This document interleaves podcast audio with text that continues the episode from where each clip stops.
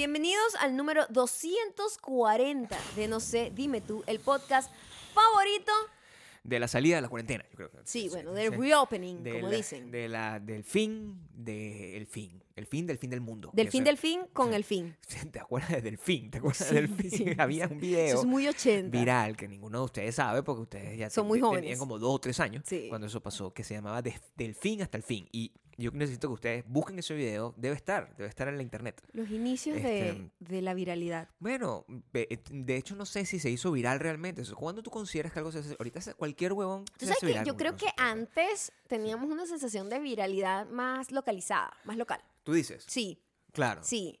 Y la teníamos gente... menos acceso a las cosas que estaban pasando. Sí, y, y- y- nos inundaba como los trending topics que uno veía eran más Trending de su país. cosa importante, por Bueno, yo no sé, yo ahorita veo los, los yo veo los, los trending topics mundiales desde Claro. hace muchísimos años. O sea, Sí. yo nunca tengo geolocalizado, a veces Estados Unidos, pero por lo general eh, el, el mundo. Claro. Entonces es raro, antes era uno como que más, más limitadito y uno ponía la geolocalización bastante local.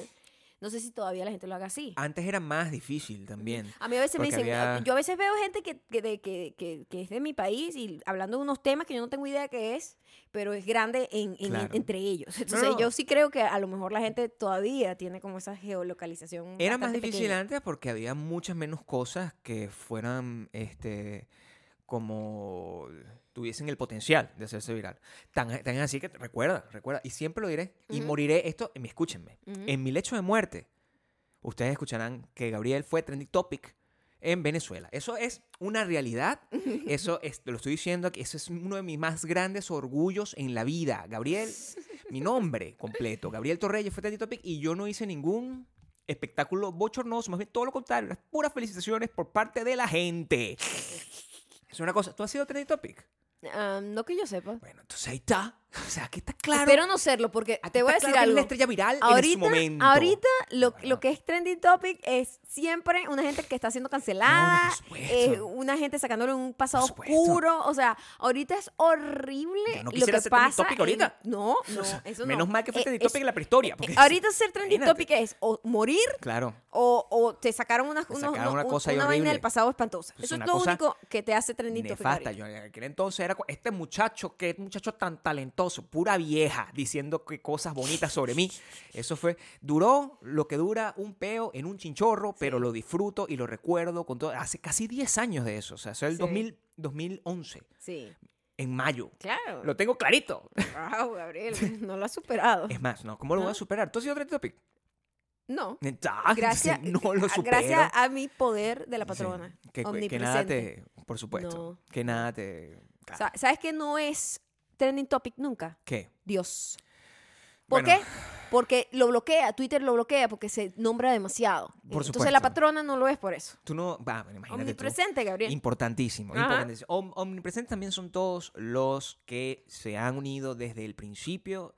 Tú sabes que nosotros comenzamos todo este tema del Patreon Ujú. Como comenzando también el fin del mundo. O sea, es como el tiempo perfecto, el tiempo de Dios, el que no te llega a ti, El tiempo de la patrona. es perfecto. El tiempo de la patrona es El perfecto. tiempo de la patrona es perfecto. Ujú. Y nosotros comenzamos con esta aventurita de hacer un Patreon donde publicábamos un montón de cositas y ahorita, bueno, el, el- nuestra... Quisiera hacer trending topic con las cosas que ponemos ahí. Quisiera hacer trending topic con Hating Together, por Dios santo.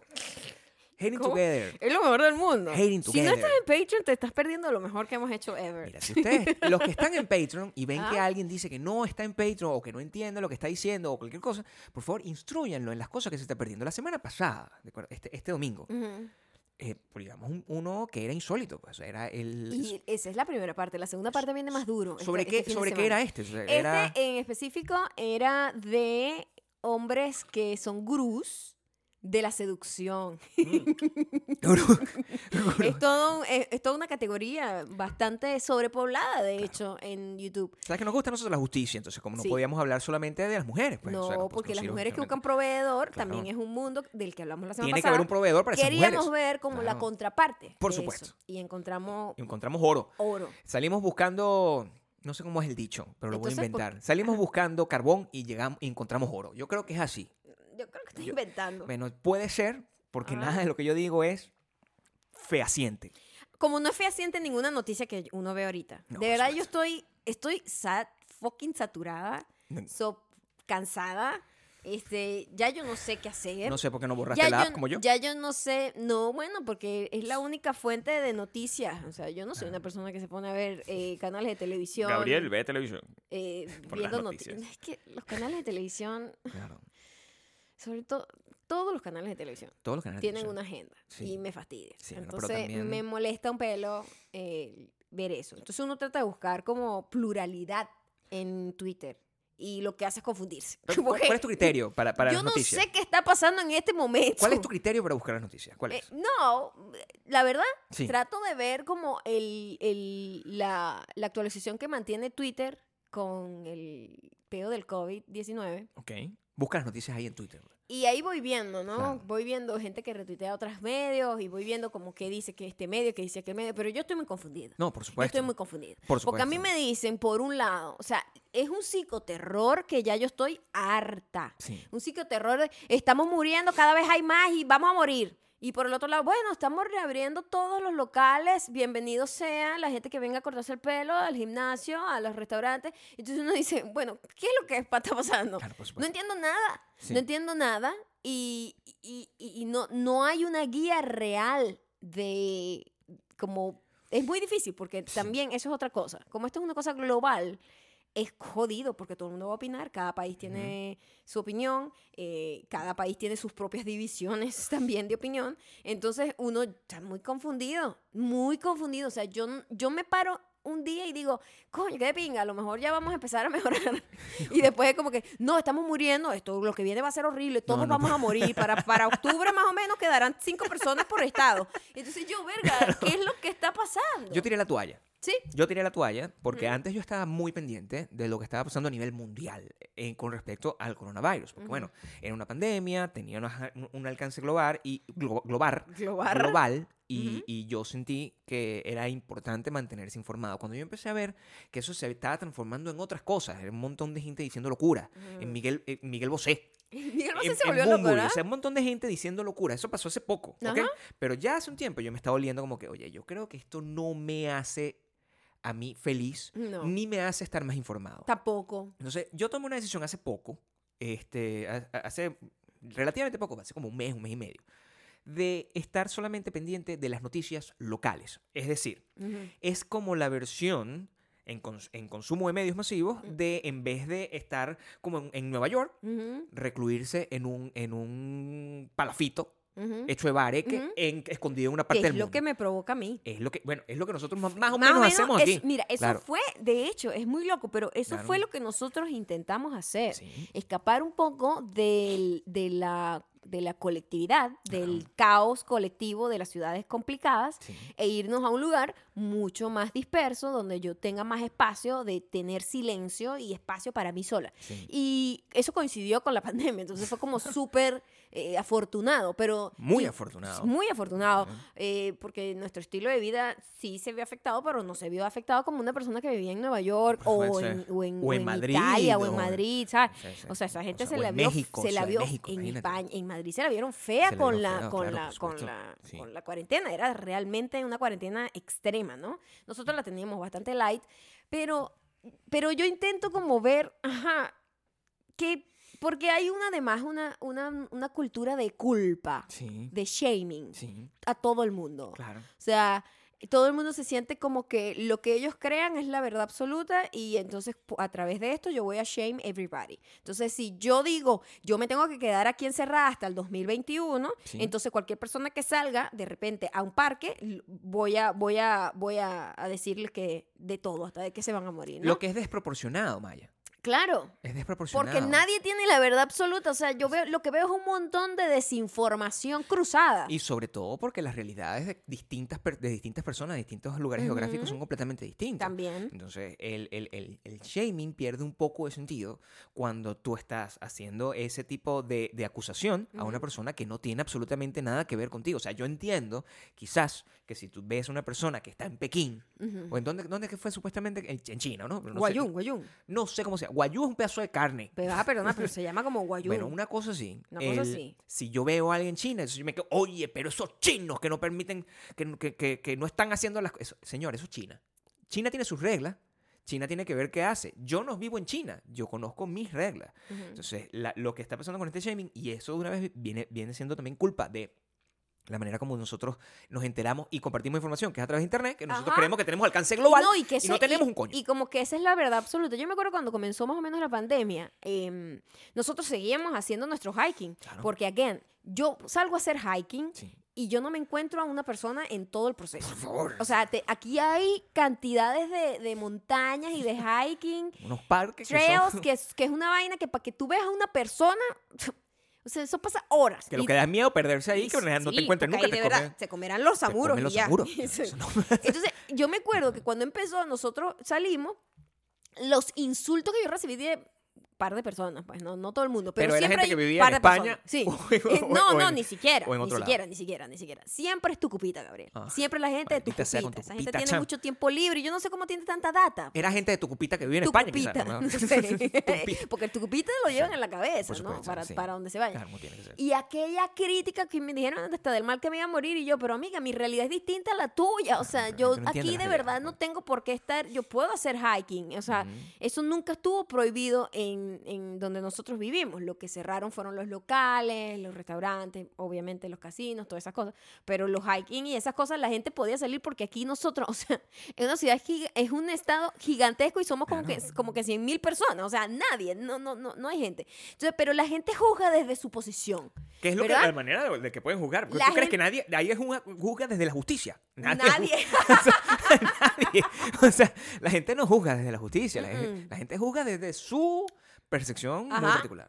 Entonces siempre el- el- esa sensación ridícula de creer que, no sé, justicieros de internet, pues que, están como eh, An- salvando an- el an- mundo. Ante una cosa que además ni siquiera eh, tiene un, un- un alcance global. Pues. O sea, como que te estoy juzgando a ti porque me da la gana de decir que lo que yo que lo que tú estás haciendo es incorrecto, pero no es que tiene una- un, un- impacto realmente importante en la sociedad. O sea, no es que yo estoy a- realmente insultando a alguien porque tiene una raza distinta. No es ese problema, es yo estoy viviendo una cosa y yo pienso que lo que tú estás haciendo es malo. Es, Sí, sí. es el yo pienso versus Sí, el re- sí. la realidad. Y bueno, y fíjate que se ve con todos, en todos los ámbitos. O sea, cuando hay, por ejemplo, protestas y cosas así, está la gente que está criticando cómo protesta el otro. O cómo no protesta el otro. Entonces, como que, verga, marico, dejen vivir a la gente. Entonces, Claro. ahorita hay una, una, una, como unos sentimientos encontrados, ¿no? Por lo menos yo lo veo así. En donde está, coño, hay un punto muy válido. Marico, ¿hasta cuándo vamos a estar en esta peo? Por supuesto. La gente tiene que salir a trabajar, la gente tiene que salir a vivir, as- así se vaya a morir dentro de dos meses. Mm. Porque es como que, marico, o sea, ¿qué es esta vida? ¿No? No, De- bueno, pero que ¿de qué vale la ¿De pena? qué es esta vida? ¿De qué vale la pena conservar la vida si vamos a vivirla así? Eso es el, ese es el pensamiento que yo tengo. Entonces, y por el otro lado es, ay, sigue habiendo una pandemia, ¿no? Ajá. Entonces, y el otro lado es que la OMS perdió un poco de credibilidad, pero Los papeles, se les diría. porque echan para adelante y para atrás, pero Claro. también hay que entender que lo magnífico de la ciencia es que la ciencia se contradice, se puede contradecir. Claro, Y es, es válido y, y tiene que ser así, porque siempre que tú tienes nueva información, tú tienes el deber de cambiar de opinión dependiendo de esa nueva información. La ciencia es... y la ciencia es eso. Como vamos viendo, Por vamos eso, viendo. exacto, vamos a ver, esto es un nuevo virus, nosotros no lo entendemos, lo estamos medio entendiendo, les vamos dando la información que vamos encontrando y si mañana encontramos una información que contradice lo que decimos hoy, lo vamos a decir. Claro. Es una cosa que no haría nunca un político. Los políticos siempre mienten hasta el final. Todo el mundo mentía. por Exacto, supuesto. pero la Todos ciencia no, la mienten. ciencia tiene que retractarse y seguir comprobándose y seguir con- tratando de buscar nuevas maneras de, de descifrar esto, ¿no?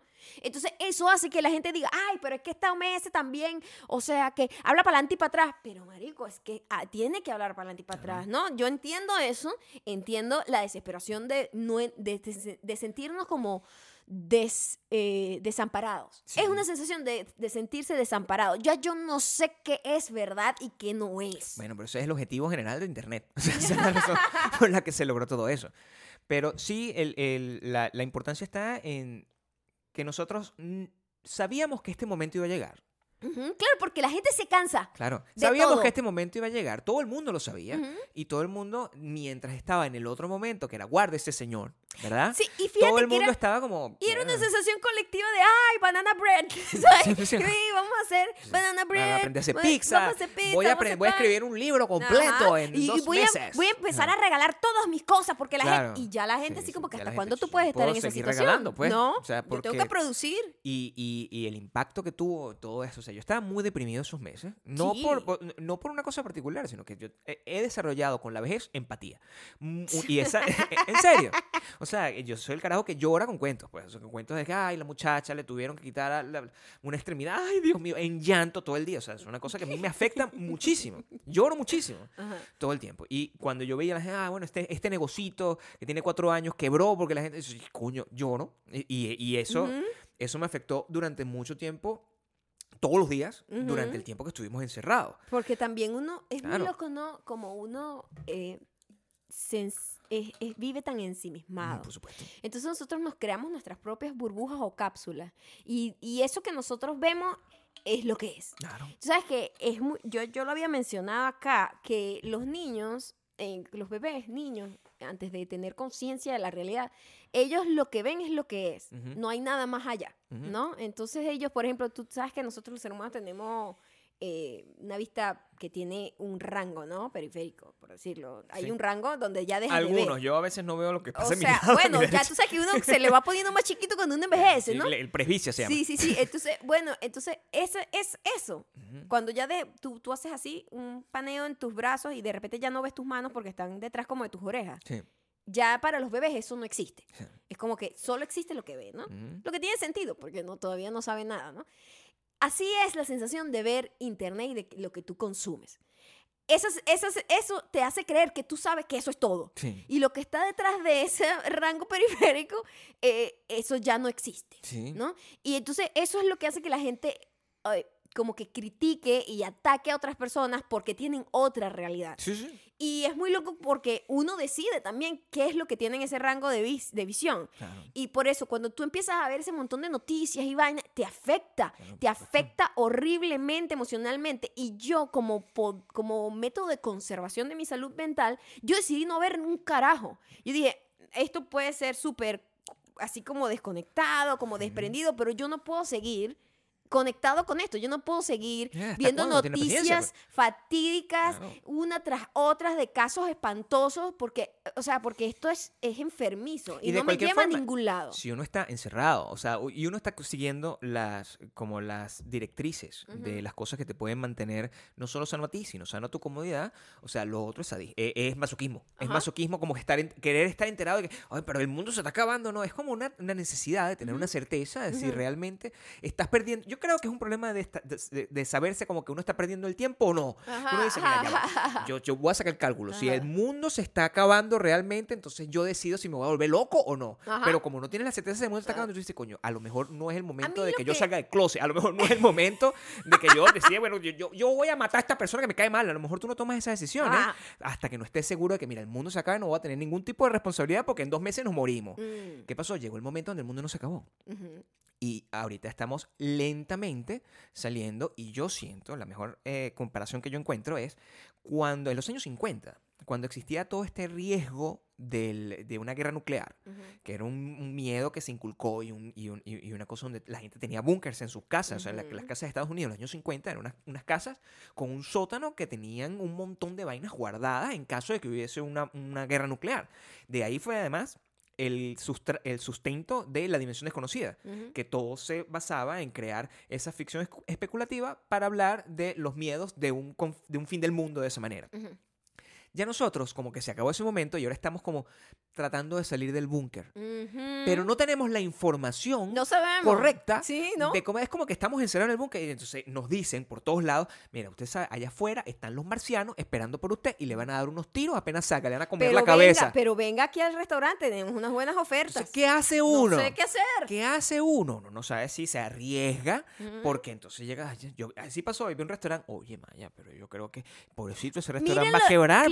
Claro, ¿cómo porque eso es muy jodido. Nosotros, hay un restaurante que a nosotros nos encanta acá y están así como que, por favor, o sea, necesitamos que vengan. Claro, o sea, van a quebrar, Sí. van a quebrar. Como ha quebrado un montón. Como ha quebrado un montón de un locales. montón de entonces, entonces uno dice, coño, ¿será que vamos? Y va- porque uno quiere como aportar. Nosotros Sí. por lo menos hemos aportado en comida to go a muchos de los restaurantes que Locales, nos gustan. siempre. Sí, Siempre, exacto. pequeños. Como, como no franquicias, sino no como franquicia, vainas no por nada, no, nada en contra de la franquicia, sino Pero que las bueno, o franquicias sea, se mantienen un poco las mejor. franquicias tienen la plata ahí en guardadita, Claro, pues, o sea, Entonces, pero, y, fí- y fíjate que cada vez que nosotros vamos nos dejan notas, ay, gracias por venir, o sea, que el amor, porque de verdad le está salvando el trabajo a un gentío, Claro. le está salvando la vida a gente que ha dedicado toda su vida a ponerlo en un negocio y de repente de, de la noche a la mañana le quitaron todo. Y mm, entonces uno no sabe qué hacer, uno está con ese miedo del búnker de salir Claro, estamos en el búnker. o sea, en el búnker. Estamos en el búnker, pero es un búnker cerebral. Mental, totalmente. Yo en estos días estaba hablando en, en, en Twitter, cas- casualmente, porque me dio la curiosidad. Yo vi lo, lo- cuando salió Enrique Bumburi, ¿verdad? Mm. Diciendo también lo mismo que está diciendo Miguel Bosé para que el, el que no esté iniciado. Miguel Bosé se le murió la mamá durante el coronavirus. Se le murió de coronavirus. Según. Según, se le murió de gripe. Mm. O sea, se le murió de una, de una complicación de Pulmonar de una persona mayor. de una persona mayor, que se, se lo pone en esta categoría, una persona de al- de alto riesgo y es una persona que se murió de una complicación pulmonar. La, la- la gente saca la cuenta y dice, se murió de coronavirus. Está bien. Yo no tengo la- esa información. Yo tampoco. Sé que a partir de hace poco. Miguel Bosé empezó a decir y empezó a replicar un montón de vainas de, de conspiraciones, de que Bill Le Gates quería hasta los huevos con las teorías de que Bill conspiración. Gates quería meternos a nosotros todo un, un chip, una vaina, no sé qué, que el 5G, no sé, todo eso está, o sea, está en el internet. Y yo pregunté, o sea, hone- honestamente, como que, mira, ya va. ¿Alguien tiene idea de dónde sale esta verga de Mm. la, de la conspiración, del, del- del- de que Bill Gates nos quiere convertir a todos en esclavos con, con un chip? O sea, yo Ujú. quiero entender si eso. Y es muy raro como nadie No hay.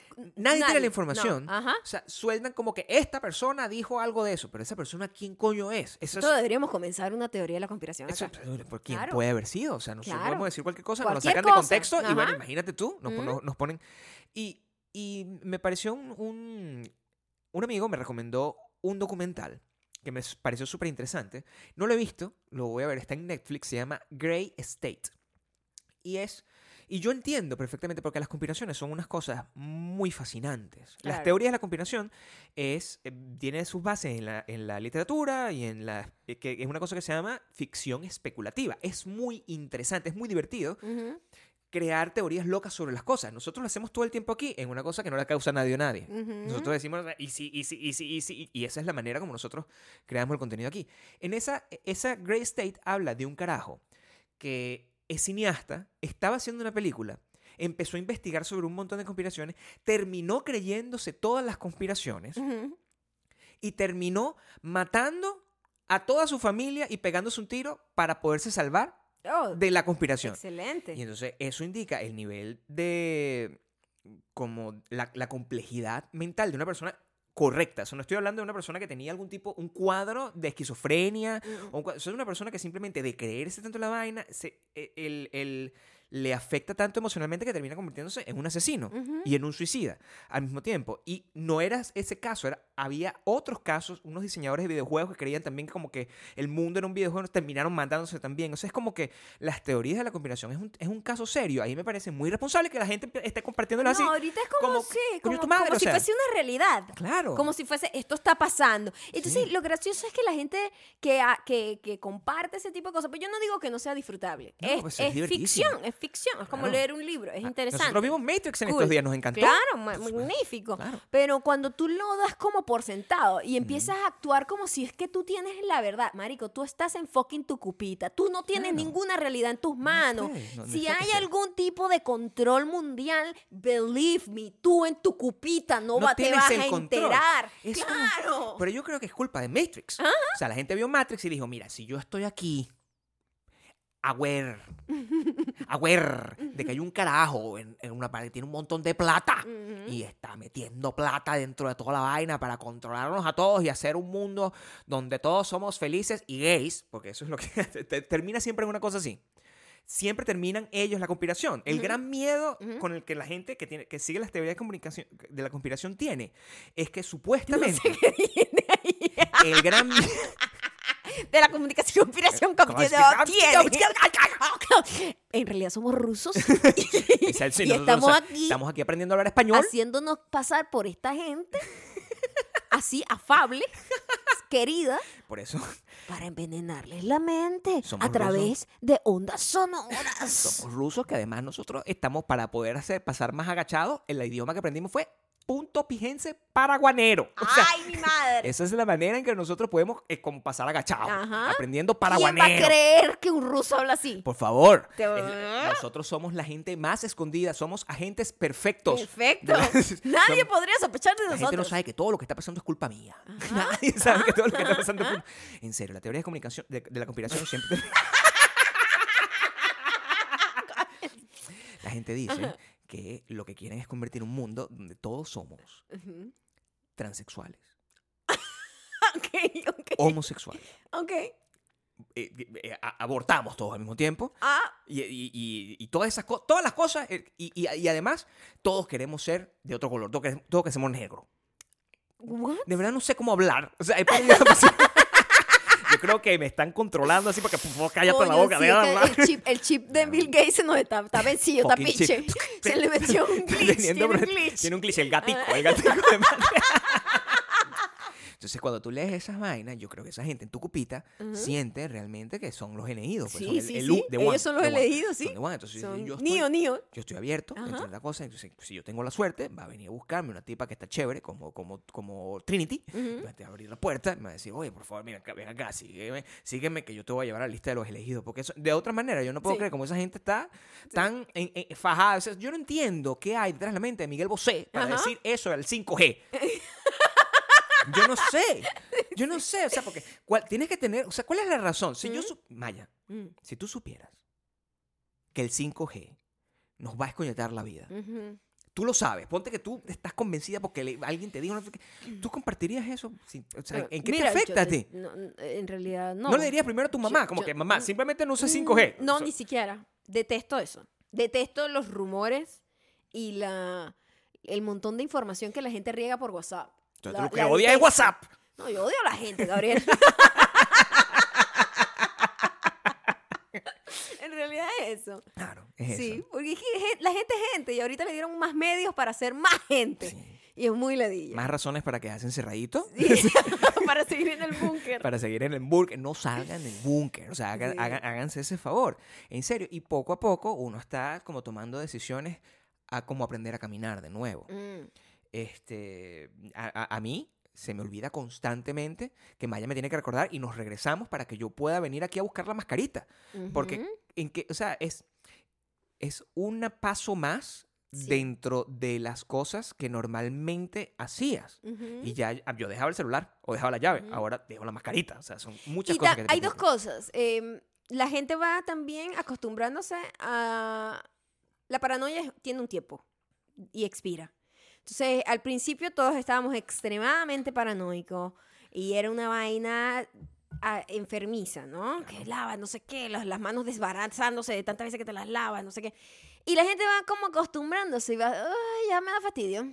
Ya, qué fastidio esto. Me estoy Y- tocando el ojo, no eh, me sí. importa. Yo sí me, ¿sabes qué? Aprendí muchísimo a no tocarme la cara cuando estoy en la calle. Ah, ser una Aro, o sea, aro, es como una cosa como que me pica la nariz y puedo estar tres horas con la, con la piquiña en la nariz y no pasa nada. Es como que mentalmente eso sí me acostumbré. Y creo que eso a lo mejor más nunca lo, lo deje de hacer, porque me parece que es muy cochino todo lo que tocamos en la calle en realidad. Sí. Eh, pero, pero sí veo que la gente va como, la, la para- la gente no puede vivir, no todo el mundo, hay una gente que sí, pero no todo el mundo puede vivir en constante paranoia toda su vida. Ya no me No si- puede. Yo ya no me siento eh, cómodo si no me lavo las manos 20 segundos a, ca- a cada rato. Sí. ¿Qué si es una conspiración por parte de una gente para acabar con el agua del mundo? Mm. Entonces, de esa manera, lo que, lo que estoy diciendo, a ver, a- Mm. oblígalos a que se laven las manos. Vamos a, a crear luego- la tercera guerra mundial por falta de La- la- agua. te- como tú, Tú sabes que yo desde que la estaba tercera yo, yo- mira. Gabriel, la patrona como La patrona buena conspiradora. conspiradora, Claro, agente ruso, claro. haciéndose pasar por una muchachita del monte. Paraguanera. Ay, Claro, papá, sí, desde chiquitica, siempre tuviste. yo era rara. Claro. Yo tenía como 10 años y decía, la tercera guerra mundial va a ser por agua. Pero imagínate tú tú yo, ¿qué- qué-. ¿De dónde sacaba yo esa locura? Maya, ¿Qué? Maya, esa información es real. Sí, es Esa información, o real. sea, hay Pero titulares yo lo de decía, Time. pero yo lo decía como a los 8 años. Bueno, la tercera guerra mundial va a ser por agua. Bueno, ¿qué si tú nunca, o sea, realmente, como nunca sabemos que tú eres la persona que está en la foto originalmente, No lo tú lo que fuiste es un clon creado de una No persona que ya había vivi- vivido esto en el futuro. Yo, la acabé, yo acabé con ella. Tú viviste completamente, así como Terminator, viviste Claro. completamente tu cosa hasta el final, viviste como el mundo se acabó, te echaron para atrás, no sé, desde el 2021 hasta el año que naciste, que fue el 2040, una cosa así, eh, el 1940, y te lanzaron y constantes versiones tuyas hasta que tú pudieses decir en punto fijo, en algún momento, de, la tercera era mundial una va a ser temporada. buena". Probablemente eso es lo que está pasando, tú no sabes. Sí. Tú no sabes, uno no sabe de Yo verdad soy la qué tan metido enviada, está. pero nadie, nadie, me, nadie me hace caso. La bueno, enviada del futuro. ¿Tú has sido, enviada del tú has sido futuro. trending topic? ¿Ah? ¿Tú has sido topic? No, porque los espías siempre tienen que estar, mira, low key, Gabriel, low key. Yo sí. Eso es lo único que... yo sí he sido Tú eres topic. solo una distracción, mi amor. Yo. Tú solo eres una distracción. ah, mira, cualquier conversación, cual- cualquier discusión que nosotros tengamos de ahora en adelante, Ujú. y con respecto a cualquier tema, yo la voy a terminar de esa manera. Cuando la tenemos aquí en el podcast, yo la voy a terminar de esa manera. Tú has sido trending topic y tú vas a tener que callarte la boca, porque si tú no has sido trending topic, tú no tienes la autoridad moral. Bueno, tú no decir- sabes nada de lo que va a pasar en el futuro. En cambio, yo sí. Bueno, o sea, no, no lo sabemos. ¿Tú has sido trending topic? Tú has ido al futuro y, ven, y has Pero, vuelto. ¿Cómo, cómo podemos comprobar eso? No me digas que el 5G, No porque eso puedo es decir. No realmente... te lo puedo decir. Qué fuerte. Y, y, y, y hay gente en la que uno, más o menos, o sea, que también uno no sabe por qué confía en ellos, ¿no? Porque Miguel Bosé, bueno, fí- vamos a estar claros. ¿no? Ujú. Miguel Bosé es un cantante. Miguel Bosé, Miguel Bosé es un amante Un- bandido. No, Pero- bandido, pero, de Pero, pero es un experto en ciencia. Sí, tampoco. O sea, no, no, no es No. el señor de Héroes del Silencio, Enrique Bumburi, Ujú. salió, ¿verdad? Diciendo también lo mismo que Miguel Bosé, Mm. Es Cantante, talentoso, qué, ese- que fue muy famoso en México, Ah, sí. pero De ahí a científico, científico. tampoco, No, tampoco es. también un poquito vamos a ubicar. O sea, un poco raro. o sea, Claro. que hay que tomar en cuenta. Que son esas sus fuentes. Jared, Leto aquí Ah. diciendo que bueno, yo soy. No confío en él. No. Yo creo que ningún famoso, ningún artista. Mm. Yo confío en Bill Gates, porque Bill Gates es multimillonario y creó Windows. O sea, eso. Mm. es una- tiene un- y, y está ayudando a. Bueno, y tiene como más contactos con la gente que controla el mundo, ¿no crees tú? Bill Gates saca agua de la mierda. ¿Tú no viste eso? Qué bueno. Bill Gates hizo uno de sus proyectos en los que está invirtiendo plata. Es para que la gente. Bueno, porque ya él lo sabe, como yo lo sé del futuro, que la tercera guerra mundial es ¿No por agua. Y dice, tú- todo el mundo caga, marico, vamos a sacar, a- vamos a sacar agua de ahí, vamos a sacar agua de ahí. Algo bueno tiene que salir de la mierda. ¿No será que tú eres como Bill Gates? O sea, que como el No, robotcito de Bill yo, Gates. yo- yo puedo ser todas las personas que tú quieras, Gabriel. Sí, Porque la, la patrona es, es mul- multicorpor- multicorpórea. No, Multicorpórea. yo, yo, yo, yo soy materia. ¿Qué? El concepto de materia, ¿cuál es? Eso es que, que tú eres una persona que, la que se le mete en espíritu, es la cosa. ¿Cómo que funciona eso? Yo no sé cómo. Eres como, un- como una empty base. Fí- Fíjate, que no lo llena- dije desde ese punto de vista, pero ahora que, ahora que lo mencionas, creo que sí la gente que cree en la- cosas espirituales. O sea, los mediums son materia. es lo que tú me estás diciendo. Exactamente, pero yo no lo Ok. dije por eso, yo lo dije por que, que- Que no sé, el chip de nuevo. se me salió. Se te salió, pero es que en realidad estoy hablando de materia, de materia, de, Sí. de, de, de, de, de, de, bueno, de este cuerpo de mentira que tenemos. ¿Qué coño estás diciendo? No lo sé, yo creo, yo creo muy, que me están mandando mensajes confusos el en ruso. ya que ya se te olvidó. Ya el ruso. Ya he perdido un se poco te el olvidó idioma, por sí, completo. casi no o lo sea, ya no tienes la claro. más mínima idea No, de cómo no, decir no. absolutamente nada. ¿Qué vamos a hacer? O sea, yo necesito entender porque hay ciertas ac- acciones que ya tenemos que empezar a tomar. O sea, esta, la pandemia, lo, no, mira, Pasó de moda. pa- pasó de moda. Además que pasó de moda. Completamente. Ah. lo que hizo fue dejarnos gordos y, no- y nosotros, o sea, tenemos que empezar. No se puede vivir de esta manera. O sea, yo quiero comer en un restaurante, pero me da miedo. Mm, Yo quiero viajar, pero me da miedo montarme en un avión. ¿Qué hago? Pero Tengo que esperar dos pasando. años en Pero ese pedo. que todo eso sigue pasando. Y ahí es donde está la mentalidad del búnker. La, mental- la mentalidad del búnker es creer que todo el mundo está haciendo como lo que tú estás haciendo. Ok. Pero la- los vuelos no se han detenido. Pero- No se han detenido. La gente sigue haciendo un montón de cosas Sí, sí, sí, normales, sí, claro. pero uno está como que, como que vive una, una realidad paralela. La cosa es, por ejemplo, tú ahora cuando vayas a un avión, tú te vas a poner mascarilla. O sea, tú no vas a dejar de usar mascarilla en tu vida ahora, ¿no? Eh, Nunca más. De, de hecho, en avión ya yo quería hacerlo, pero la presión social me hacía sentir como que qué ridícula, porque los asiáticos tienen años La haciéndolo. presión social. Claro que sí, La los, asi- los uno. asiáticos tienen años usando mascarillas para viajar y eso, porque ellos vienen de unas ciudades muy contaminadas. Y entonces normalmente ellos la usan siempre. La, o sea, los coreanos usan mascarillas de hace años, los japoneses, toda esa gente. Y ya yo estaba pensando como que, coño, a mí el aire del, del avión siempre me enferma. Me Es verdad. enferma la piel, me enferma la, La, nariz. respiración, Claro. todo me, me daña, porque eso es Ujú. un, un aire asqueroso ahí, todo reciclado ahí, que te lo estás tragando por hora y por hora. Y ya yo había pensado hacerlo, pero la gente veía gente con mascarilla y te tratan como que tú eres que tú- leproso, una cosa así que te, Dios mío, no, no se me acerca, aunque es un buen método para que la gente no se te Bueno, acerque. ti, ahora que lo pienso. Claro. Y entonces no lo había hecho como por esa presión social de que de repente me iban a ver raro y tal, ¿no? Ridícula, pues. Pero ahora yo creo que más nunca voy a viajar sin, ¿Cómo sin, sin mascarilla, O sea, porque... son, muchas, son, son muchos problemas. O sea, Ujú. si- si- yo ya no, o sea, ya tú no vas a un supermercado. Ujú. Porque ahora voy yo y, y- El mensajerito. y el mensajerito, buscando las cosas y damos todo ese montón de vueltas, pero... Gabriel, ya- pero es que tú tienes que... eh, Terminator tiene que ser protegido. No, no, no, sí, Terminator tiene que ser protegido. Hay una misión en mí. Eso, o sea, voy a morir. Eso es lo que tú me estás diciendo a mí. Porque, no, no. porque, eh, no, porque tú eres mi link. Tú eres mi link con, el, con el Link presente. No, Sarah Connor. O sea, terminé- tú vienes a protegerme a mí, es lo que tú me estás diciendo. Porque te voy a explicar cómo funciona la cosa. ¿Ok? Para que tú entiendas. Yo escribo mi lo que propia tú estás historia, diciendo es Gabriel. al revés. Ajá. O sea, Terminator es un robot que viene del futuro. Analicemos eso un momento. Terminator es un robot que viene del futuro Acabar. a matar a una tipa. Ajá. Escúchame, a una tipa que vive en Los Ángeles. Quiero que entiendas eso. La tipa que vive en Los Ángeles, de repente le llega un carajo también del futuro que dice, amiga, yo, eh, yo, yo te voy a cuidar. Mm. Ese carajo que viene del futuro se coge a la tipa y la tipa va a parir al elegido. Terminator viene a matar a la tipa antes de que pare el Para el elegido. elegido. Sin embargo, es bueno saber que el que manda al papá es el elegido. Ajá. Entonces, ¿qué pasó primero? ¿Que fue el huevo o la gallina? ¿Cómo Ah, el sí. hijo de Sarah Connor mandó a su papá Si no, si no- al pasado si no había matado. nacido? Exacto. No había nacido. Sí. ¿Cómo? Explícame tú, tú, que Yo no eres, puedo hacer eso. Bueno. En este momento necesitaría como una... una... tú eres el robot que viene a matar a alguien o cómo es la huevonada o tú vienes aquí a protegerme a mí como en Terminator 2. Hay que ver todas esas Sí, películas. sí. La gente que comparte teoría de la conspiración, ¿ve? Eso es así de interesante. Ujú. Yo puedo ver esa película completamente. Todo el tiempo que, que eh, Terminator es una de las películas que yo más he visto en la vida. Sí. Y Terminator 2 también. Entonces, a lo mejor la- va a ser una nueva película en la, en la era del búnker que se llama 5G. A Lo que te hace quita. pensar que nada de esto es nuevo. No, por Absolutamente nada. Lo único todo nuevo, miedo. lo uni- exactamente. Qué fácil, Todo está basado en el miedo. qué o sea. fácil es manipular el mundo. Pero el miedo yo lo tengo siempre, o sea, es normalmente. o sea, aterrador, aterrador verlo. o sea, a cualquiera de esas estaba cosas. viendo como unas, unas publicidades, campañas publicitarias de marcas y cosas adaptadas a eso, al terror. Y era, Claro. era, un, era The Truman Show. O sea, era, era ver, quédate en tu casa con este colchón excelente. O sea, era como, marico, ¿qué es esto? Claro.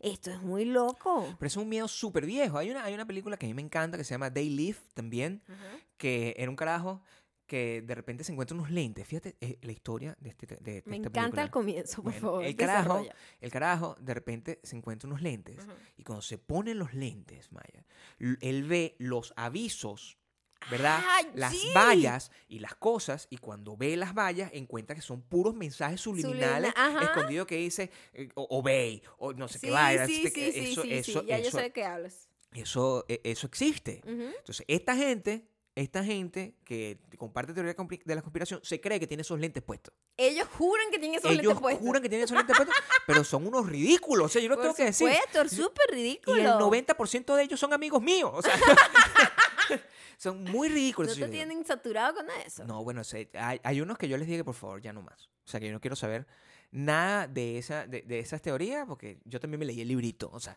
Sí, no me ya- interesa. Ya, basta, esto O no es nada nuevo. que de pinga. No es o sea, nada es- nuevo. Está muy bien. Yo, de, de hecho, una época en mi vida, cuando era mucho más joven y rebelde, que yo creía, que, que yo eh, creía estar en el centro de una conspiración, igualito. Ay, Dios mío, marihuanero. ¿Qué Exacto. es eso, por favor? O sea, ¿qué es eso que estás diciendo? Bueno, es la verdad. Ok. Es- es- yo creo que toda persona eh, eh, que, que en algún momento eh, experimenta con la vida es- decide que en algún momento es el centro de una conspiración. Ujú. Y yo sentí que era el centro de una conspiración y es uno de los momentos más horribles de mi vida porque yo decía, coño, yo creo que esto eh, eh, eh, puede ser verdad. Y eso es una de las cosas más horribles. Por eso esos documentales que, que, te- que me recomendó mi amigo, Elote, que no cree en las conspiraciones, o sea, que está del lado mío, me, me, me tan interesantes porque ¿qué pasa si yo hubiese seguido por ese rabbit hole Ujú. Viendo todas esas Matando a cosas? toda tu familia y suicidándote. O sea, ¿qué es ¿Entiendes? eso? uno puede terminar en Aterrador. esa cosa. Y también por eso uno deja el monte, porque uno no puede estar en esa, de, de esa manera en la vida. Uno simplemente toma las decisiones y dice, amigo, creo que te estás volviendo loco. O sea, es muy difícil salir de ese hueco. Es muy difícil salir de ese hueco de creerse el centro No, del porque mundo. es adictivo, claro. O sea, debe Es ser jodido. adictivo creer que tienes algún tipo de, de- de control y de verdad sobre un mundo que nadie tiene ningún tipo de control ni verdad. Pues es una gente, o sea, la gente que es ma- megalomaníaca tiene tendencia a hacer ese tipo de cosas. Claro. Eso, e- eso es muy es muy aterrador porque además es una época donde todo el mundo tiene tendencias megalomaníacas, No, y ahorita que la que todo el gente, mundo tiene un montón de, de- la gente tiene como, la gente dice, yo te topic". como esa obsesión loca Claro. de cómo está expuesta su vida. Claro. Así sea Braulio en tu copita. Claro. sienten que sienten que, que, que, que, lo que están diciendo tienen algún tipo de validez, como que tiene algún tipo de control y como que y como que eh, pueden ver más allá de lo que ven los demás. O sea, es, es muy megalomaníaco. Al final todos somos unos ridículos. ¿Por, Por qué te lo digo? supuesto. ¿Qué te lo digo? O sea, ¿te acuerdan hace un- un- unos meses, hace un año ya? Que estaba como de moda el face up. ¿Tú te acuerdas? El Sí, estaba de Estaba moda moda. el face up, todo el mundo tenía ¿Te su acuerdas versión ridícula? de No, viejito, te están vaina. agarrando los datos, marico. Todos tus datos los tienen ya. Y, y- y yo se los di feliz. Claro. Toma mis datos. ¿Por qué? Porque yo no soy importante. Ya yo entendí que yo no soy importante como pensaba hace 10 años, 20 Ujú. años que yo pensaba que era importante. Ya no me importa. Yo pongo los datos y ahora todo el mundo, lo que veo es que todo el mundo es mujer o hombre en su versión digital. Todo el mundo es mujer u hombre. Todo el mundo. O sea, y si tú me preguntas, tú me pides a mí información sobre la teoría de conspiración que te voy a decir en este momento, es que nosotros, todos nosotros, estamos del, dentro de la computadora. ¿Qué pasa si nosotros estamos dentro de la computadora y de verdad la gente que existe en realidad es nuestra versión del género contrario? Es decir, y Mm. nosotros estamos creyendo que nosotros estamos creando una cosa, en realidad nosotros somos los avatares. ¿Qué pasa si Mm. eso fuera así? Puede ser. Por supuesto que es. Es así. Tengo más, la lo razón. es. Tengo los lentes que me permiten saber Lo exactamente. es. Todo es posible. Sí. Todo es posible. Y en el mundo, de, de- por eso me quedo dentro del búnker. ¿Por qué? Porque si yo soy un avatar de alguien, no voy a permitir que me maten. Me voy a quedar aquí encerradito, cerradi- y comiendo pizza. Eso es una de las cosas que me quedaron a mí de la cuarentena. Comer pizza. ¿Tú hiciste pizza en estos días? Yo hice, pizza- hice la mejor pizza del mundo. ¿Hiciste algún tipo de cambio? Eh, sí, yo he cambiado mucho, Gabriel. Uno experimenta, intenta hacer cosas nuevas, experimenta como la ciencia. La cocina es como la ciencia. Pruebas, pruebas, pruebas otras cosas y las variantes que vas agregando o que vas quitando van a afectar el resultado final y hice la pizza más sabrosa que me he comido en mi vida. De la cuarentena nos dejó eso. Nos O sea, dejó eso. Maya la, pandemia, la pandemia nos dejó eso. Entonces, ¿qué pasó? Ni- ¿tú, vas ¿Tú vas a ir a comer pizza en alguna No creo que vuelva porque mi pizza es muy sabrosa. Hay una evolución. ti, Una evolución. Evolucionaste, ahora ya no comes pizza. en- Así debe pasar. Hay gente que nunca más en su vida ha comido banana bread. Yo no sé dónde venden banana bread en principio. Es, nunca he comido banana bread en restaurantes porque nunca es mi opción principal. Lo venden. O sea, Sí, en restaurantes. Yo necesito ir a un restaurante. O sea, no sé cómo ir a un restaurante. Tengo mis conflictos son muy básicos. A lo mejor tú los entiendes. Ajá. Supuestamente para entrar a un restaurante yo tengo que tener una máscara. Pero te la quitas para comer. O sea, es ridículo también. ¿Cómo como con la máscara? Eh, No puedes. No puedo. Entonces, ¿qué tengo que hacer? Comer con la sin la máscara. Y los demás tienen la máscara. Sacaron una los que te máscara. atienden. Sacar una máscara que tiene un hueco en la boca. Excelente. Que es Efectiva. que la sacaron para el sexo. Para el sexo oral. Te lo juro por Cristo. No. Te lo juro por Cristo, el redentor de todos No. nuestros pecados. Crearon una máscara Ajá. que tiene un hueco aquí en la boca Mm. para que ¿Para qué será? estés protegido. Eh, ¿Qué De- te protege, pues? ¿Qué te protege? La barbilla. Te, O sea, te protege la nariz. ¿pero para qué?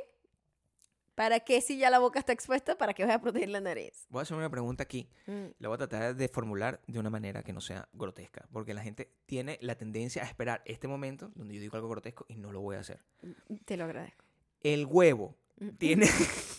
el huevo, como tal, transmite el coronavirus. Es una pregunta real. Yo la estoy haciendo. Es una mucosa. El huevo, el coronavirus se transmite por mucosa. Bueno, por cual... Sí. Sí. ¿Alguien me puede decir a mí si el huevo se transmite? El, si el, huevo, el huevo transmite el coronavirus. Yo no sé.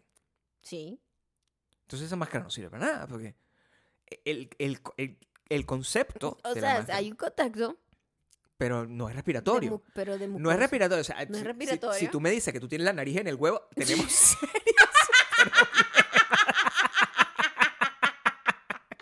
¿Te imaginas un huevo que funcione como nariz? Un huevo que Coño, respira. qué-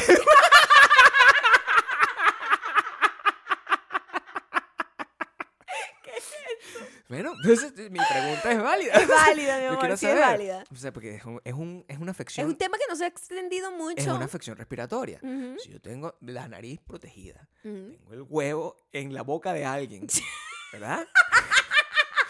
La otra persona tiene la nariz protegida, no se contagia del coronavirus, ¿entiendes? Mm. O sea, ese contacto no, no, no, no, suena como que, que se, porque no es una enfermedad venérea, No. ¿entiendes? Es una enfermedad respiratoria y el huevo Tienes no razón. respira. Los huevos no respiran. No, no que Pero- nosotros sepamos hasta ahora. Bueno, a lo mejor. ¿No? ¿Tú te imaginas? Voy. Me volvió el hipo. Tengo rato con un fucking hipo. sí, eso es. Y volvió. El huevo, el huevo. Hay, una manera. Es que ya va, Gabriel. Ponte la máscara del huevo. No. No,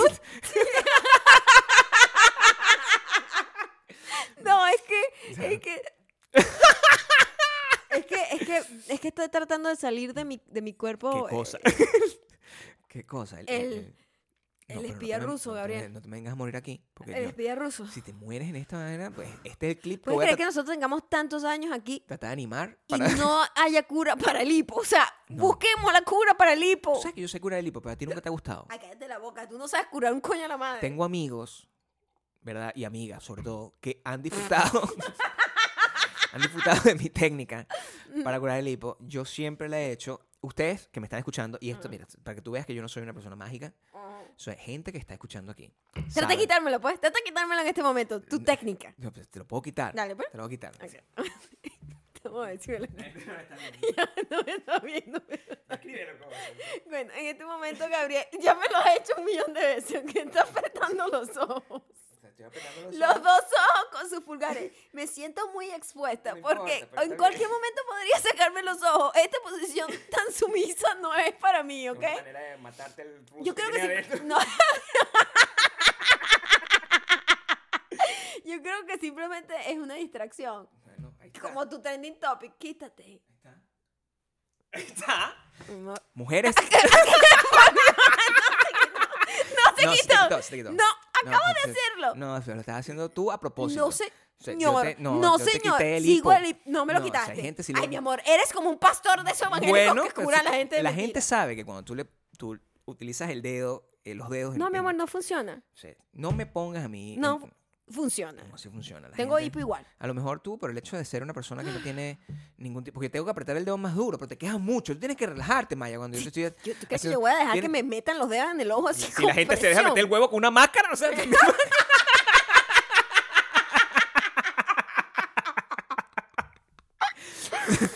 Esas cosas, o sea, tú no sabes ¿Qué cosa podría pasar? Bueno, ¿No? no, pero yo te dejo Bueno, curar. Este hipo de mierda no se va a quitar. No, si te va a curar. Sí te va a ¿Qué curar. pasa con el hipo? ¿Y por qué volvió? ¿Qué O sea, ya se me había Esa es una quitado. pregunta importante. ¿Tú sabes, tú has averiguado? Es ¿Tú que como- sufres de hipo es- constantemente? Es o sea? como, tenía tiempo que no me daba hipo, pero es como, es como un choque en donde tragaste mal o algo así y se crea como un aire que está Pero ahí. ¿dónde está el aire? No ¿En tengo qué idea, parte del Gabriel. cuerpo? No tengo idea. El hipo eh, te- te- debería, debería tener un nombre Es como una contracción Es una contracción. co- nerviosa. Tú sabes cuando los ojos de repente tienes como la tensión alta Sí. y el ojo te empieza a temblar. Mucho un ojo te tiempo, sí, tiembla. a mí claro, por supuesto. a mí me pasa mucho. Horrible. Hay otras cosas que tiemblan, sí. también. Eh, sí. Sí. Eh, ¿qué? ¿Cómo qué? Pregúntale al huevo que respira. no, sí. ¿Qué pasa si las puls- pulsaciones del huevo Ajá. es un hipo que tiene? Es que le dio un, un- un hipo al- a, a- a su sistema respiratorio. Estamos aquí planteando una teoría Ajá, sí. Bueno, sí, de que el huevo podría pasar. respira. Ujú. Entonces, cuando el huevo hace... La gente no lo está viendo, pero Pero, se la- Pero- pero entendió. huevo hace así. O sea, es, eso es natural. El huevo hace eso. Solamente Quien haya visto un huevo sabe que eso el hace. que haya estado expuesto a un huevo, Claro. sabe. Sabe que ese huevo hace. Ajá. Eso es el hipo del huevo. El hipo del ¿Entiendes? Eso es así. Hipo de huevo, te voy a decir. Es un insulto que nadie va a entender. Pero, pero un insu- es un insulto científico. si te pones Sí. Un buen insulto. Pero esas son contracciones nerviosas, esas. ¿Cómo te Estas sientes? también, quiero- estas son como unas... co- Ma, No, se me quita. ¿Cómo Y yo no entiendo por qué, porque se me había quitado medio temprano, se me quitó y me volvió. O sea, marico, eres el puto coronavirus. O sea, a mí, pues el coronavirus se había ido, no se ha ido. O sea, uno no sabe si realmente está o no está, Sí. qué daño hace, cómo se Hay pega. que sacar una teoría de la conspiración. La gente, por favor, que vaya a arroba mayocando, a donde Maya publica eh, el post donde publicitamos esto. Por favor, dejen la teoría de qué fue lo que le pasó. O sea, qué es lo que le causa a Maya el, corona- el, el coronavirus, no. El, el- Dios te proteja, mi amor. El, el, el, el hipo. Yo sé que tú no crees en Dios, pero yo sí. Que Dios te proteja. Ok. ¿Ok? El hipo. ¿Qué te, qué te causa el hipo? El reír. La maldad. No, ¿Qué te causa el hipo? ¿Por qué te da tanto hipo? no, fíjate que tenía tiempo que no me daba. Es porque, por- es porque eres mala. Ah, pero no te me vengas a morir Voy a aquí morir. en vivo. O sea, no te me vengas a morir en estas condiciones. Y ahora me dejaste con los ojos ardiendo porque, mira la mierda, me metiste los dedos en el ojo Sí. y tenía como máscara de pestaña y ahora me arden los ojos. No, o sea, pero bella. de verdad que no sirve para nada, No, Gabriel.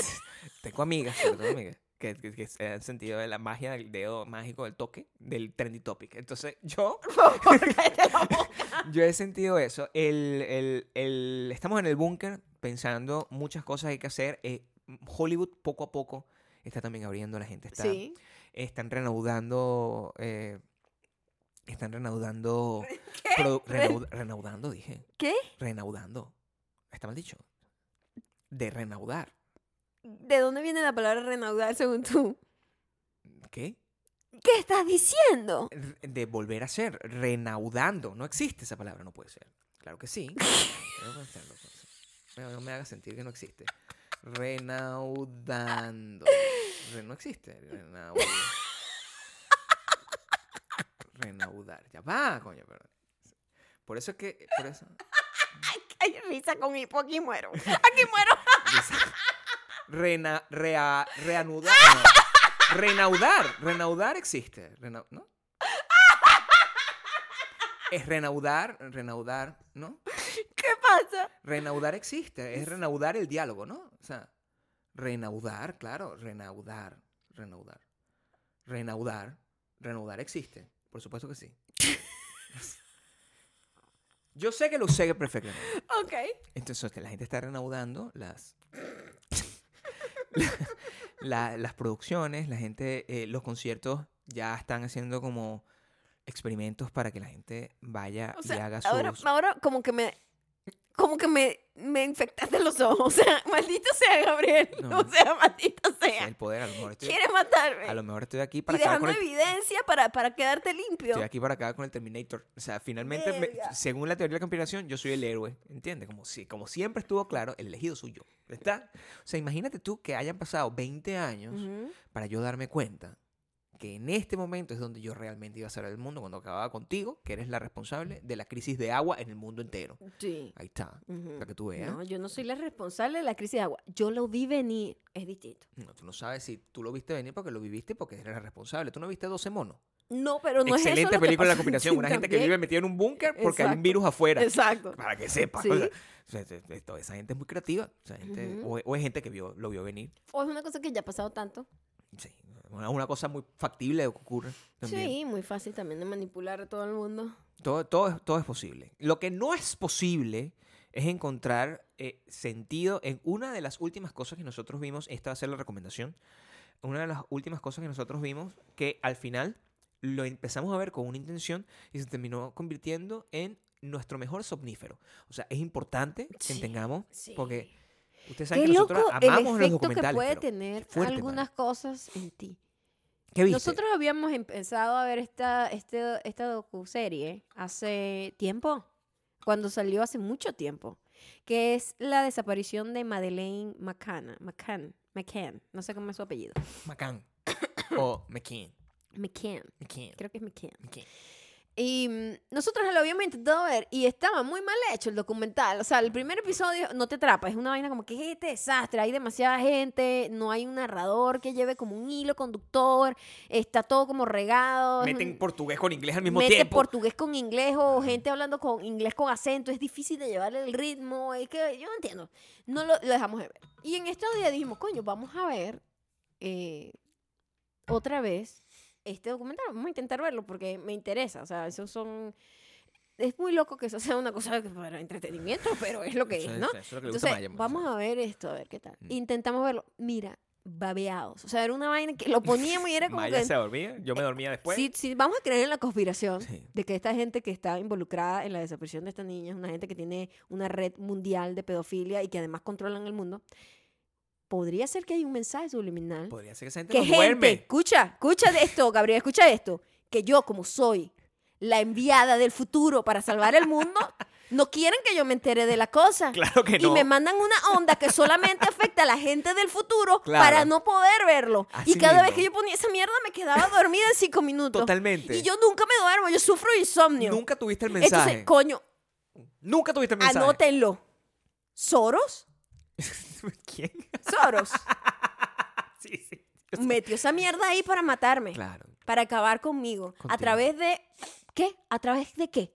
De una de las cosas que yo más disfruto. Claro. no, no, Docuseries de- gente y- desaparecida y gente muerta. Claro, sí. Eso es lo que más me gusta. Qué horrible que te guste eso. Es muy raro que eso sea entretenimiento, pero lo Se es. te quitó el hipo. Ahí está. Porque estoy hablando apasionadamente. No, Necesito pasión para que se me quite el hipo. porque tienes, tienes, eres de reac- reacciones lento. No, chica. Reaccionas mí no me lento. estés poniendo tus vulgares El cerca. pueblo ha escuchado cómo Maya se curó del hipo Ah, sí, frente a sus quedar ojos. con el hipo toda la vida. Omaira, curé el hipo. curé el hipo de Maya. Cuando tu mamá escuche esto. Tu mamá cuando escucha esto se ríe, ¿verdad?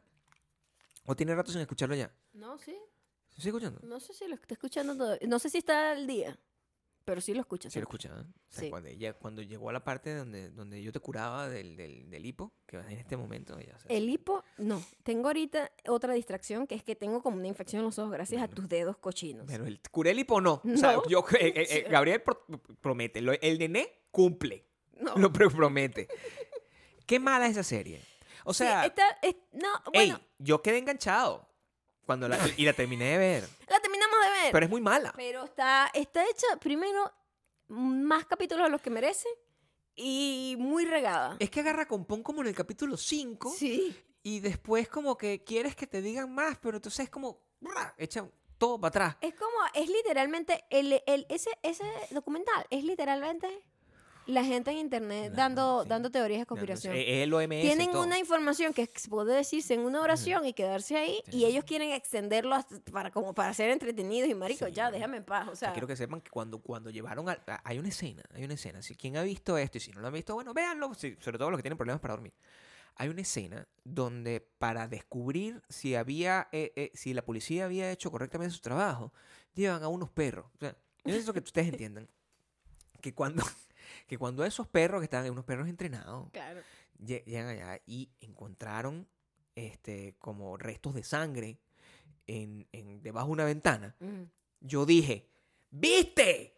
Es, los bichos son culpables. De una, o sea, yo empecé a culpar a una gente que resultó no ser. Entonces, eso es así de débiles somos nosotros mentalmente, sobre todo yo. O sea, yo creí en unos perros que ladraban, cuando, o sea, un perro que podría estar ladrando Y, es, eh, y eso es la muestra de lo que hace el internet, porque ese caso pasó cuando estaba empezando Twitter. Y, Ah, sí, la, sí, y una de las cosas que más afectó a esa gente es que todo el mundo empezó como a acusarlos, porque la gente así, yo sí sé que son ellos, porque la gente cree que está por encima de todo, y que yo soy arrecho y yo veo la verdad por, por rapidito, mira, yo me la suelo. Y entonces empezaron a culpar a los papás.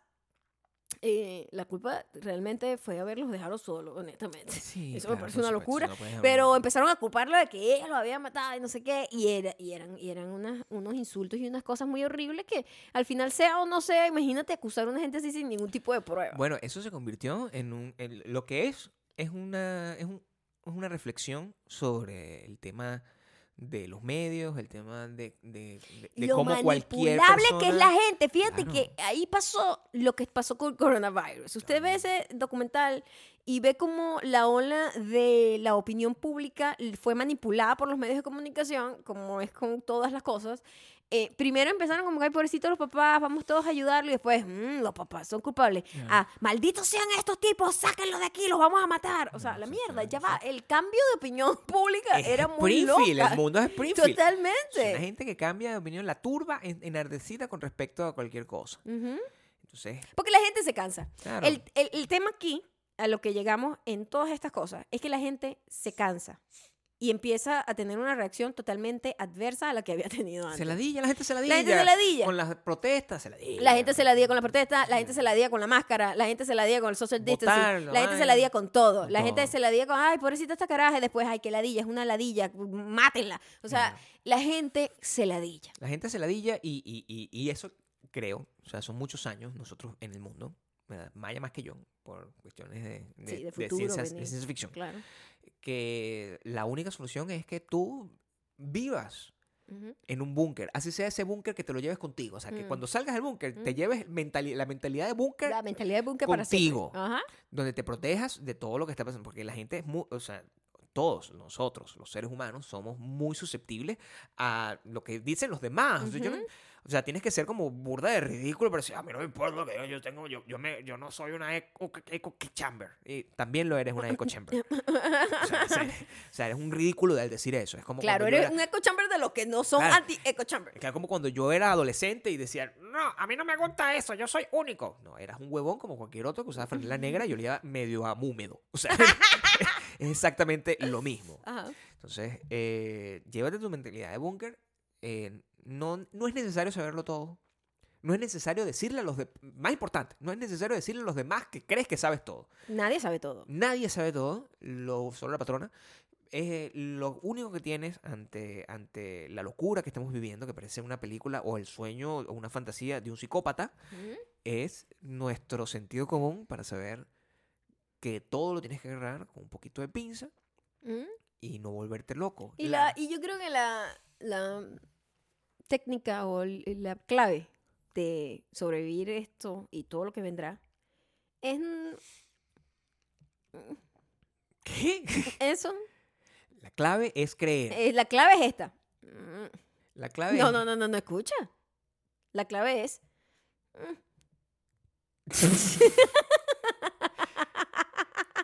Muchas gracias por esta- habernos acompañado hasta este momento. Quiero aprovechar este último instante de este podcast para recordarles que ustedes vieron y escucharon cómo Maya le curé el hipo.